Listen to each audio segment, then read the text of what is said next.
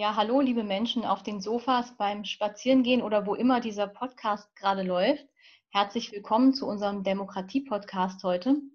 Mein Name ist Anne Denner und ich bin Öffentlichkeitsarbeiterin bei Mehr Demokratie. Und ich spreche heute mit dem Stefan Plattberg, der leitet den Arbeitskreis Europa.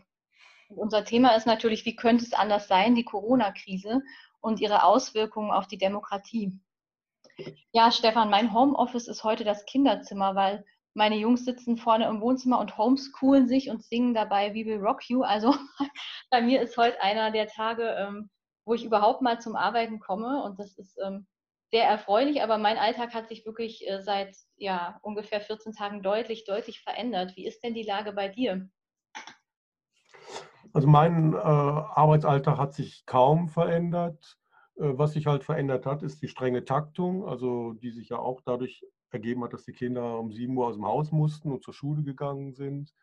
Ähm, jetzt können wir ausschlafen und in Ruhe frühstücken und äh, ja, abends auch länger aufbleiben. Es ist also ein entspannteres Arbeiten.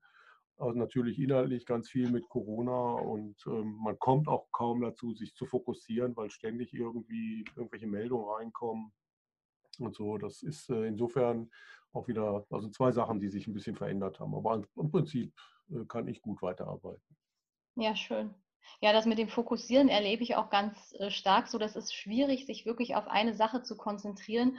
Und auf der anderen Seite, was ich gerade ganz positiv finde, es entstehen halt wirklich gerade im digitalen Raum so ganz neue Möglichkeiten, dadurch, dass man ein Stück weit halt auch darauf zurückgeworfen ist und dann auch einfach viel mehr ausprobiert. Also das ist auf der anderen Seite ganz spannend, aber ich bin auf jeden Fall für mich super froh, wenn dieser Ausnahmezustand irgendwie wieder beendet ist. Meine Kinder auch wieder in der Schule. Ja, ähm, nichtsdestotrotz ähm, ein Gedanke von Heribert Prantl, der mich schon seit fast zwei Wochen jetzt beschäftigt, seit er das geschrieben hat. Ähm, wir leben im Moment in einem virologisch-publizistisch-politischen Verstärkerkreislauf. Das finde ich eine ganz interessante Umschreibung. Man weiß gar nicht, wo das gerade so hinführt, wie die nächste Woche aussieht und vor allem nicht, was dieser ganze Ausnahmezustand gerade mit unserer Gesellschaft und vor allem mit der Demokratie macht. Wie ist denn deine Einschätzung? Leben wir gerade in der Demokratiekrise? Ja, die Frage lässt sich nicht einfach mit Ja oder Nein beantworten. Ich würde mal sagen, in erster Näherung nein denn es ist ein, äh, Katastrophenfall, der ist im Infektionsschutzgesetz beschrieben und die Behörden arbeiten das jetzt nach den Richtlinien ab. Und wenn die Katastrophe vorbei ist, kehren wir wieder zur Normalität zurück. Das ist so der Plan. Und ähm, das Problem, das jetzt entsteht, ist, äh, dass der Dauer dieses Ausnahmezustandes immer unklarer wird. Mhm. Debatten. Einige Virologen fordern ja, wir müssen das durchhalten, bis wir einen, äh, einen Impfstoff haben. Das heißt, das kann durchaus zwei Jahre dauern. Und das ist jetzt im Infektionsschutzgesetz so, glaube ich, nicht vorgesehen gewesen. Und da entsteht natürlich ein Demokratieproblem. Auf der anderen Seite haben wir das Internet. Und ohne das Internet hätten wir diese Krise ja überhaupt nicht in dieser Form äh, bewältigen können oder können wir sie bewältigen in dieser Form, wie wir es jetzt gerade tun. Stell ja. dir vor, wir hätten das Internet nicht, was dann los wäre. Also dann wären wir voll, vollständig in der Hand der Behörden und ähm, äh, insofern ist das Internet gerade ein, ein, positiver Faktor in dieser Krise. Und äh, was da am Ende jetzt überwiegt, also das äh, ist schwer zu sagen. Es ist ein sehr flüssiger Prozess und äh, der kann schleichend auch dazu führen, dass die Demokratie ausgehöhlt wird aber er mhm. bietet auch viele Chancen. Und deshalb ist so mein äh, Gefühl eigentlich, wir sind eher nicht in einer Demokratiekrise, aber in einer sehr labilen Situation. Eine echte Demokratiekrise haben wir im Moment auf interna internationalem Gebiet. Also Europa ist ja so mein Thema. Also über Europa spricht fast keiner mehr. Und wir haben auch auf internationaler Ebene ähm, internationale Aktivitäten sind völlig zusammengebrochen. Und wir haben da sehr schlimme Entwicklungen in einigen Ländern des globalen Südens. Ich mhm. erwähne jetzt nur mal den Iran und es spricht niemand darüber, ne? obwohl die UNO das jetzt äh, wirklich schon intensiv in, versucht hat, in die Diskussion zu bringen, diese Sanktionen aufzuheben. Also es ist in dieser humanitären Krise überhaupt nicht mehr angesagt, Politik zu machen, also Geopolitik und äh, Machtpolitik. Man muss jetzt die Sanktionen aufheben und äh, wirklich versuchen, da als Menschheit zu handeln. Und das ist im Moment völlig aus dem Blick geraten. Also da sehe ich eine echte Krise in der Wahrnehmung, also der äh, Öffentlichkeit auch in diesem Bereich. Ja, ja, das ist ja auch wirklich total reduziert. Also man könnte vielleicht von so einer Art Agenda-Setting-Krise sogar oder Themen, Themenkrise sprechen. Das ist ja alles irgendwie nur noch auf Corona fokussiert und wie du schon sagst, eben Corona besonders mit Blick auf Deutschland. Da ist richtig so, ja, mit einem Brennglas wird da drauf fokussiert und alles andere ist eben so ein bisschen ausgeblendet. Ne? Ich finde es ähm, gerade auch krass mit Blick auf die Klimakrise, ehrlich gesagt. Also wenn man sich anschaut, was jetzt für Maßnahmen möglich sind im Zuge von Corona und wie die doch weitgehend akzeptiert werden. Also zumindest in meinem Bekanntenkreis gibt es eigentlich kaum jemand, der das gerade in Frage stellt, was jetzt gerade passiert. Und man stelle sich mal vor, nur ansatzweise ähnliche Maßnahmen hätte man im Zusammenhang mit der Klimakrise die uns auf lange Sicht sicherlich nicht wenig, weniger zu schaffen machen würde und auch nicht weniger Tote bescheren wird, sondern eher das Gegenteil. Ne? Und ähm, das so gegenüberzustellen, das finde ich irgendwie auch, ja, es ist so ein bisschen, es ist ein bisschen erschreckend und faszinierend auch. Und ich bin mir gespannt, ich bin gespannt, wie das weitergehen wird mit den anderen großen politischen Fragen, wo eigentlich dringender Handlungsdruck besteht, wenn wir diese Krise überwunden haben. Das ist insofern auch ein Aspekt der Demokratiekrise, dass wir uns jetzt nur noch wie äh, das Kaninchen auf die Schlange äh, fokussieren, auf diese Corona-Geschichte. Vielleicht müssen wir da auch ein bisschen von wegkommen und auch mal wieder über den Tellerrand rausgucken. Ne? Mhm. Leben geht weiter und äh, Corona ist nicht alles. Ne? Genau, und es wird sicherlich auch so ein bisschen darauf ankommen, wie lange das jetzt andauert. Ne? Also ich merke schon, man kommt ja ein bisschen in so eine Art Krisennormalität auch rein und gerade auch die Familien in meinem Umfeld entwickeln sich so einen Ablauf, wie man das eben überhaupt schaffen kann, die, die, Kinder zu Hause zu bespaßen, zu beschulen und dann noch irgendwie ins Denken und ins Arbeiten zu kommen. Aber das wird jetzt sicherlich nicht über 18 oder 24 Monate so haltbar sein. Also viel wird auch, glaube ich, davon abhängen, was dann nach dem 19. April 19. oder 20. April ist es ja, ne, ist ja der genau. Stichtag nach den Osterferien, ja. was dann da weiter entschieden wird. Genau. Und das ist eben die spannende Frage. Äh, äh, da fängt es auch wieder an, äh, Richtung Demokratiekrise zu gehen. Wie kommen im Moment eigentlich Entscheidungen zustande? Das ist ja nicht mehr das regionale Gesundheitsamt, was jetzt irgendwie einzelne Leute irgendwie sanktioniert, in Quarantäne steckt oder was weiß ich, so wie das ursprünglich im Infektionsschutzgesetz verabredet war, sondern das sind Bund, eine Bundesbehörde, die hier Entscheidung trifft, also letztendlich Gesundheitsminister Spahn. Also ich weiß nicht, von wem er sich beraten lässt. Keiner weiß es. Ne? Mhm. Ne? Virologen sind wahrscheinlich die Hauptadressaten da. Äh, aber äh, brauchen wir nicht auch, ähm, brauchen wir nicht auch äh, andere Arten von Medizinern, äh, die, die Intensivmediziner oder äh, überhaupt auch andere, andere Denkrichtungen in der Medizin, dass man äh, versucht, wirklich ein eine Gesamtantwort des Gesundheitssystems zu finden auf diese Krise. Also Intensivstationen sind ja nicht das Einzige, was wir haben im Gesundheitssystem. Mhm. Dann ist natürlich auch eine Frage, äh, brauchen wir nicht auch Politologen oder Soziologen oder Psychologen in so einem Beratungsteam, dass man auch abschätzen kann, welche Maßnahmen sind denn überhaupt sozial kompatibel, ak akzeptabel, juristisch äh, akzeptabel oder so das, äh, ich glaube, ich bin mir sicher, dass die auch in diese Richtung denken und dass sie auch über solche Fragen nachdenken und dass sie auch Leute fragen. Also ich glaube nicht, dass sie da verantwortungslos handeln, aber man erfährt es nicht, man weiß es nicht, es ist intransparent. Ne? Und das ist, glaube ich, etwas, was wir auch als Demokratieorganisation verstärkt thematisieren wollen. Bitte ähm, lasst uns doch hier mal transparenter vorgehen und macht diese Entscheidungsstrukturen offen, die im Moment sind, damit wir da auch einfach ein Vertrauen darin haben können. Also je länger diese Krise dauern wird, glaube ich, desto wichtiger ist es, dass man Vertrauen in diese Entscheidungsstrukturen, die da aufgebaut sind, als Bürger erhält. Und das geht nur durch Transparenz und Information. Hm, das, äh, also spannend in dem Zusammenhang finde ich auch, dass die beiden, es sind ja vor allem zwei Virologen, die da gerade im, im Gespräch äh, sind ne, und quasi so eine Art Chefinformanten anscheinend der Politik geworden sind innerhalb der letzten Wochen. Das ist ja einmal der äh, Drosten und dann der Alexander Kekulé. Und der Kekulé hat neulich in einem Interview, ich glaube mit der Atlantikbrücke war es, und da war unter anderem auch Sigmar Gabriel mit dabei, hat er selber gesagt, ähm, er findet, dass wir eine westliche Antwort brauchen. Also wir können nicht einfach sozusagen den chinesischen Umgang mit der Krise kopieren, sondern wir müssen uns an unseren eigenen Werten orientieren. Und da hat er ganz klar gesagt, dazu gehören ein offener Diskurs, dazu gehört eine offene Kommunikation und dazu gehört vor allem auch eine demokratische Legitimation er hat es so formuliert, wir können ja hinterher nicht einen Molekularbiologen abwählen, trauen Sie Ihrem Volk doch was zu. Das fand ich ganz interessant, dass es ausgerechnet aus seinem Mund kommt. Also ich glaube, da sind halt auch Dynamiken gerade am Gange, wo auch die Menschen, die dann letztlich an entscheidenden Positionen sitzen und diese Entscheidung vorbereiten, selber damit gar nicht so glücklich sind und sich sogar eine breitere Legitimation wünschen würden.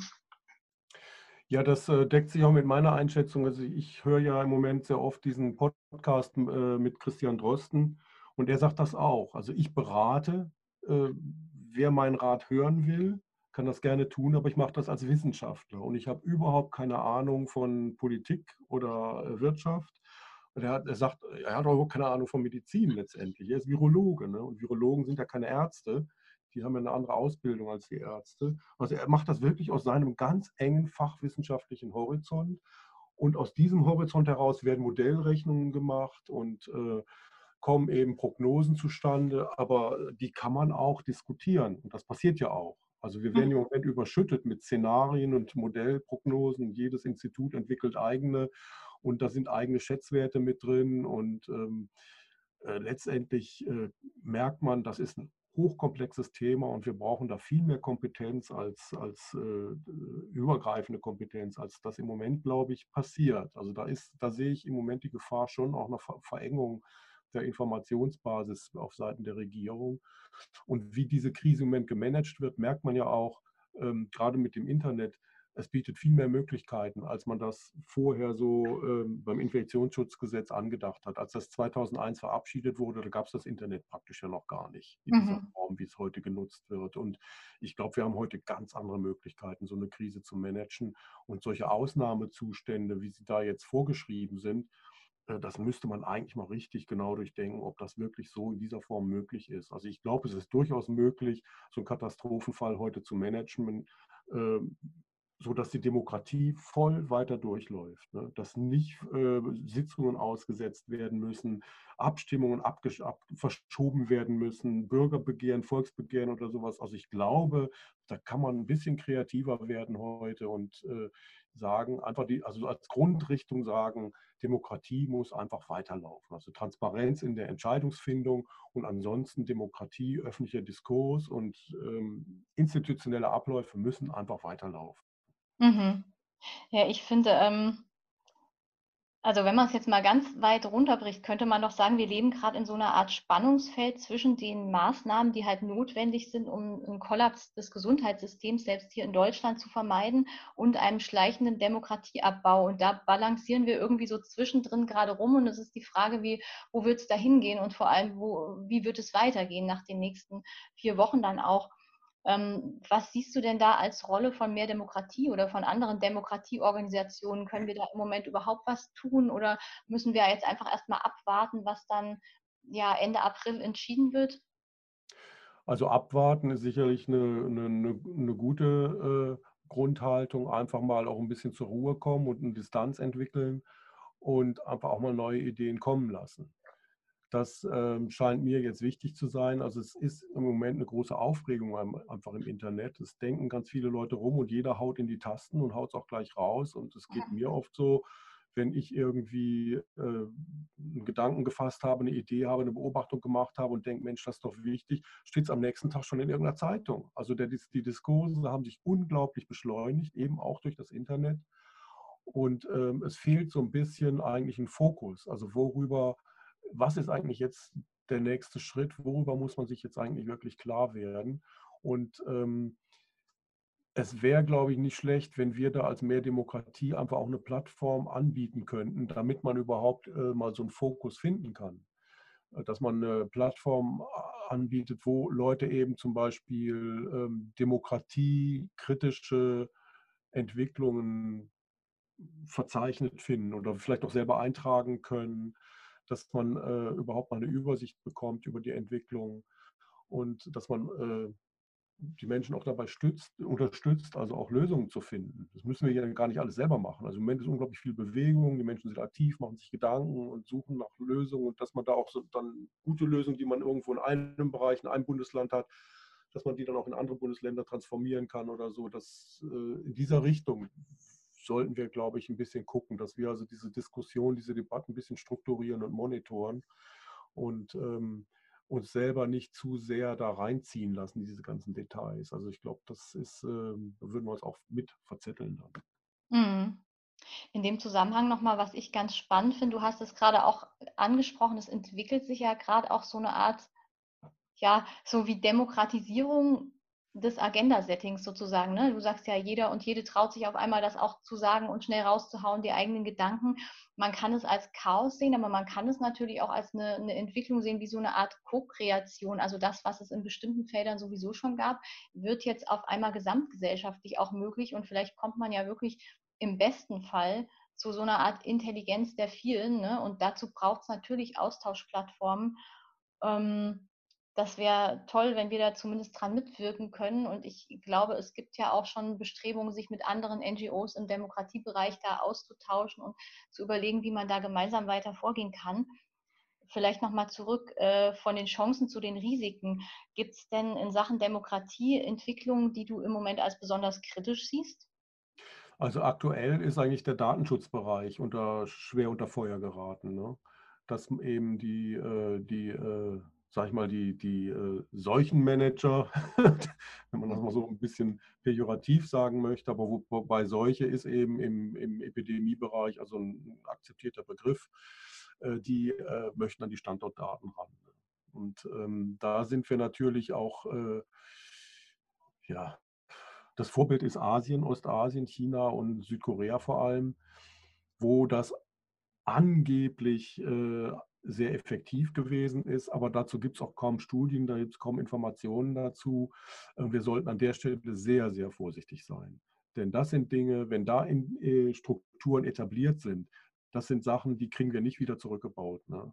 Die äh, werden zwar dann formal zurückgenommen nach der Krise, aber bei der nächsten Krise stehen die sofort wieder auf der Matte und sagen, hier brauchen wir. Und äh, ich weiß nicht, ob wir da als Gesamtgesellschaft nicht einfach eine rote Linie ziehen müssten und sagen müssten, nee, also wenn wir da zwischen Freiheit und Gesundheit wählen wollen, dann wählen wir lieber die Freiheit. Also ich glaube, das ist eine, eine Diskussion, äh, wo wir auch als Gesellschaft in, in einen Abwägungsprozess kommen müssen. Diese Abwägungsentscheidungen, die sind natürlich erstmal subjektiv. Also jeder Einzelne hat da selber seine eigene rote Linie, aber wir müssen ja als Gesellschaft eine rote Linie finden und da müssen wir auch einen Diskurs drüber haben. Und das kann nicht sein, dass Jens Spahn äh, in seiner Profilierungssucht, äh, die jetzt im Moment ganz nett ist, weil er wirklich was bewegt, aber die ansonsten noch ziemlich nervig ist, dass er da einfach dann äh, Gesundheitsdaten äh, haben will oder ähm, Standortdaten mit kombinierten Gesundheitsdaten, was weiß ich, was da alles in der Diskussion ist. Hm. Das finde ich sehr schwierig. Also das läuft ja dann über eine Zwangsverpflichtung der Bürger hinaus, diese Daten preiszugeben. Ja. Es gibt Leute, die sagen, kann man machen, wenn das freiwillig geschieht, dass die Leute sich ihre so eine App freiwillig runterladen und dann freiwillig diese Daten preisgeben muss man auch bedenken, dass nicht alle Leute ein Handy haben. Also das sind alles so kurz geschossene äh, Lösungsansätze. Da brauchen wir echt mehr Zeit, um das irgendwie zu äh, debattieren. Da würde ich sehr, sehr vorwarnen, jetzt hier vorschnell irgendwie solche Lösungen zu installieren. Ja, wahrscheinlich braucht man halt auch für die Dinge, die jetzt äh, beschlossen werden im Rahmen des Ausnahmezustands, ähm, so eine Art Ausstiegsszenario dann eben wieder. Ne? man sagt, man würde zum Beispiel über eine Zeit lang diese Handytestung machen und müsste sie dann aber irgendwann auch wieder beenden. Also ist jetzt vielleicht kein gutes Beispiel, aber es werden ja eine Menge Maßnahmen gerade auf den Weg gebracht und da müsste man doch vielleicht auch hinschauen, dass die wirklich dann auf diesen Krisenzeitraum beschränkt werden und nicht einfach dann schleichend so weiter mitlaufen. Ja, klar, das ist natürlich Grundprinzip und das sagen Sie auch, das wollen Sie so machen. Also das ähm, sagt Spahn auch, nach der Krise werden die Daten alle gelöscht und ist alles wieder gut. Aber das Problem ist ja, dass dann in äh, Strukturen implementiert sind. Das sind ja Datenbanken, das sind Programme, die diese Datenbanken auswerten, die existieren ja alle. Ne? Und wenn dann die nächste Krise kommt oder da ist ein Börsencrash irgendwo und äh, Riesenarbeitslosigkeit und das, ich weiß nicht was, es drohen Plünderungen und Ausnahmezustand wird verhängt, Ausgangssperre, dann ist doch so eine Telefonüberwachung, also ist doch ein wunderbares Instrument, um so eine Ausgangssperre zu überwachen. Ne? Und das mhm. werden die dann wieder rausholen. Ne? Und das werden sie dann auch sofort können, weil die Technik dafür schon da ist. Das muss man einfach wissen. Und wir haben in den 60er Jahren über die Notstandsgesetze haben wir in der Gesellschaft wirklich intensiv diskutiert. Ne? Über, über, über, und das ging da um Sachen, das war äh, meilenweit entfernt von dem an Bürgerrechtseinschränkungen, was wir jetzt gerade diskutieren. Ne? Und wir leisten im Moment, uns im Moment überhaupt nicht den Raum, diese Sachen zu diskutieren. Ne? Mhm. Das ist ein Pragmatiker und ähm, die Bürger, entweder merken sie es nicht oder sie befürworten das, da bin ich mir nicht ganz so sicher. Mhm. Aber es ist eben ein, ein Zustand, ja, wo, äh, wo Sicherheit äh, oberstes Prinzip ist. Und man muss vielleicht auch einfach mal daran erinnern, dass das Leben, dass man da nicht absolute Sicherheit haben kann und dass vielleicht auch diese Krise eine Krise ist, die uns einfach auch überfordert. Ne? Also dass man hier nicht sagen kann, wir kriegen das in den Griff und keiner muss äh, sterben, der nicht sterben muss und äh, irgendwie sowas, sondern man muss auch ein bisschen gucken, dass unser Lebensstil, der ja auch mitverantwortlich ist für diese Krise, aber auch einen Preis hat. Und äh, diese Abwägungen, die müssen wir eigentlich diese Debatte müssen wir führen, glaube ich. Mhm. Ich finde es auch einen, signifikanten Unterschied, diese Krise im Vergleich zu anderen Krisen. Und ich habe mich die letzten Tage oft gefragt, woran das liegt, dass es einem auf einmal so nahe rückt. Ne? Weil ich glaube, dass viele Leute diese Maßnahmen so klaglos oder sogar mit Zustimmung hinnehmen. Das hat viel zu tun mit der Angst, ne? dass es plötzlich mhm. so körperlich an einen ranrückt. Und es gibt irgendwie ein Lied, ich glaube von Natalie Imbruglia, da ist die Liedzeile drin, You're not affected by the truth unless it's on your doorstep. Und ich finde, das ist genau das, was wir gerade erleben. Viele von den Problemen, die wir jetzt hier haben, die gibt es in anderen Ländern schon viel, viel länger. Und wir waren immer so Deutschland, die Insel der Seligen, also gerade Deutschland, ne? ganz Europa, aber Deutschland vielleicht besonders.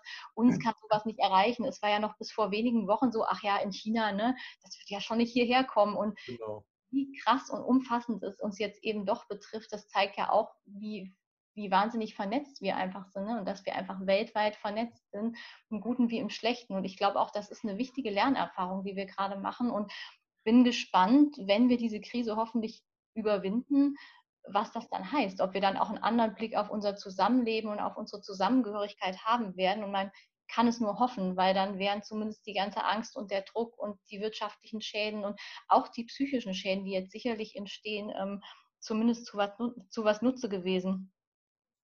Ja, so kann man so sehen. Also das ist natürlich eine, eine Hoffnung, die man haben kann, jetzt hier, äh, um das Positive aus dieser Krise ähm, zu gewinnen. Vielleicht in dem Sinne könnte man auch sagen, die Krise muss, darf gar nicht aufhören. Also wir müssen eigentlich jetzt wirklich diesen Schwung, der da entstanden ist, nutzen und wirklich umsteuern. Denn vielleicht kann man das jetzt hinbekommen. Wenn, wenn ich, ich habe eine gewisse Hoffnung, dass einfach jetzt auch Selbstorganisationspotenziale angeregt worden sind die Menschen organisieren sich jetzt auch übers Internet in den Nachbarschaften. Sie kümmern sich darum, wo Leute sind, die ähm, Probleme haben. Es werden Netzwerke aufgebaut, Einkaufsgemeinschaften gebildet. Ähm, äh, kleine Betriebe äh, vernetzen sich, versuchen gemeinsam irgendwie äh, eine Auftragsakquise übers Internet hinzubekommen oder sie orientieren sich um, produzieren Mundschutz oder Schutzeinrichtungen für die Supermärkte. Alles spontan, alles unkoordiniert. Also jetzt im, im, im staatlichen Sinne, der Staat hat da gar nichts mit zu tun, aber Bürger organisieren einfach, fangen einfach an, ihr Leben jetzt neu zu organisieren. Und das ist ein sehr spannender Prozess. Der ist auch wiederum ein positiver Faktor in dieser ganzen Demokratiedebatte. Und äh, vielleicht muss man Demokratie auch gar nicht so institutionell sehen und auf die Gesetze und die Institutionen gucken, sondern einfach mal auf das, was wirklich jetzt in der Bevölkerung lebt und was einfach auch Kraft geben kann, dass wir gemeinsam da irgendwie durchkommen. Also das finde ich ähm, ein großes Pfund in der gegenwärtigen Situation und das darf man nicht außer Acht lassen. Ja, Stefan, vielen Dank für diese Einschätzung und auch ja, für den schönen Schlusspunkt, den Ausblick, was es trotz allem Schlimmen, Anstrengenden, Krassen, was da gerade auf uns zukommt, vielleicht auch für Potenziale haben kann und wie wir die gut nutzen. Also wir von Mehr Demokratie werden da natürlich sicherlich dranbleiben und uns in den nächsten Wochen dazu auch wieder zu, Mord, zu Wort melden. Und bis dahin, ja, alle bitte gesund bleiben und kritisch bleiben. Vielen Dank für das Gespräch. Wir hören uns wieder. Ciao. Ciao.